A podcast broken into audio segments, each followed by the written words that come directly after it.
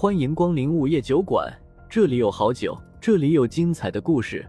不过，都是些酒馆老板从亡灵那里聆听来的故事。午夜酒馆，作者黑酱标，由玲珑樱花雨制作播出。第两百二十三章，援兵。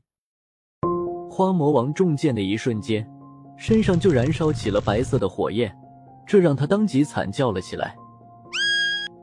与此同时，无数的魔军跟道军交战在了一起。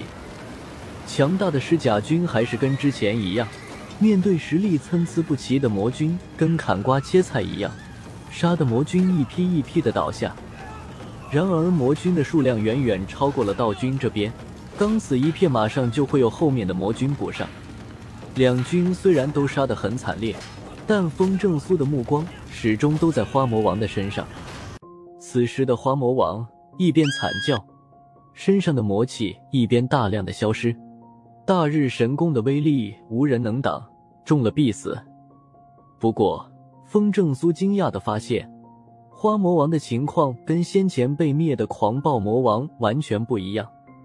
狂暴魔王中了大日神功以后，身体就像是钢铁被融化了一样，而花魔王虽然也显得很痛苦，倒在地上不停的打滚，可他的身体竟然随着魔气的消失，逐渐变得白了起来。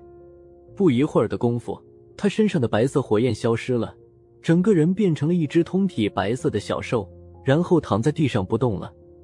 看到那头小兽，风正苏的瞬间瞪大了眼睛。来不及多想，立马顺身过去将其抱了回来。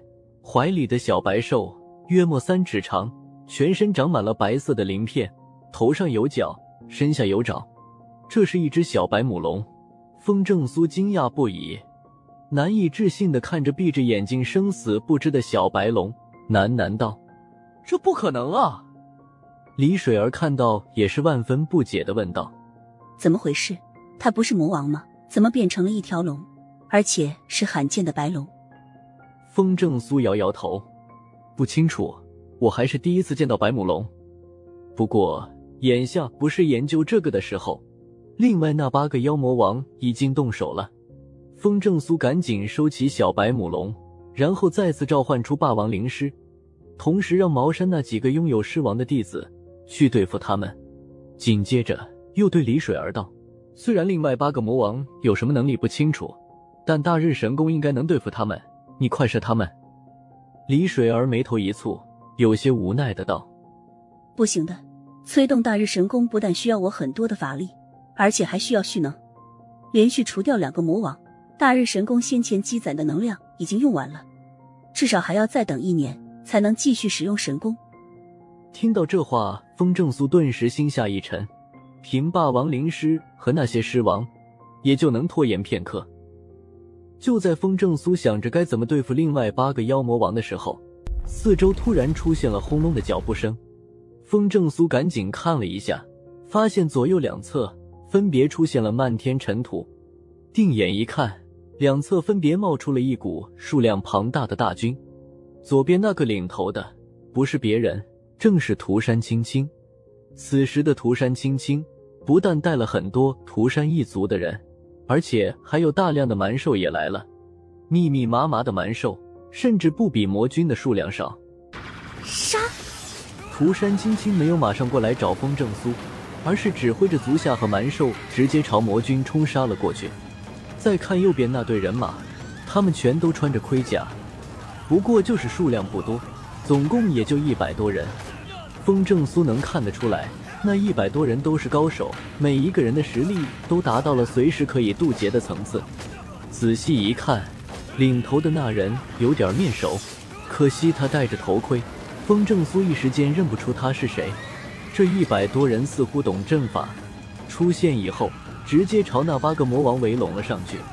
看到这一幕，李水儿松了一口气，道：“援兵来了。”风正苏也是松了一口气，因为他看到。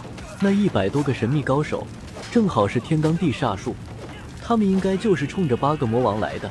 虽然八个魔王的实力都在天级以上，但是他们在天罡地煞阵中，半点便宜都占不到。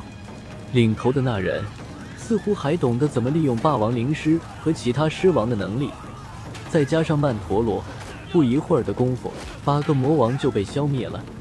风正苏看得直咂舌，好厉害的天罡地煞阵啊！除掉八个魔王以后，整个魔军就不足为惧了。一百零八个神秘高手分别冲进魔军，开始屠杀魔军。霸王灵狮和曼陀罗更夸张。专门朝魔军最密集的地方冲，然后三秒内就会让那个地方变成真空地带。涂山青青带来的那些蛮兽更是都杀红了眼。不过，即便如此，这场战斗还是一直到天快黑的时候才结束。可想而知，魔军的数量究竟有多么的多。等到最后一个魔军被除掉以后。那一百零八个神秘高手的头领才来到了风正苏面前，打了声招呼后，就取下了头盔。风大人，好久不见了啊！风正苏一看，居然是你！这人不是别人，正是当初那个神棍李亚洲。哈哈，很意外吗？李亚洲笑笑道。风正苏点头道：“非常意外。当初无量山不是一直在想着除掉你吗？”这个以后再说，赶紧让所有的道君回到城内休整一下吧。李亚洲摆摆手，然后道：“风正苏嗯了一声，赶紧让所有的道君先退回了城内。”涂山青青这时也走过来道：“我没来晚吧？”风正苏笑笑：“没有，来的正好。俩人之间的关系特殊，有些客套话没必要说，所以涂山青青随即就说道：‘你先忙。’”我先带蛮妖们进城。风正苏点点头，眼下不是叙旧的时候，先把道君们安置好再说。虽然在第一时间消灭了八个魔王和花魔王，但是道君还是出现了不少的伤亡。两个小时后，所有的事情总算安排完了。集合在一个大厅以后，李亚洲直接开口道：“废话，咱就不说了，以后我来给你当军师。”风正苏道。没问题，我缺的就是你这样的军师。其实这场胜利是魔帝故意送给我们的，你知道吗？李亚洲接着又面色凝重的道。风正苏不解，什么意思？你不觉得刚才是我们在单方面的屠杀魔君吗？李亚洲道。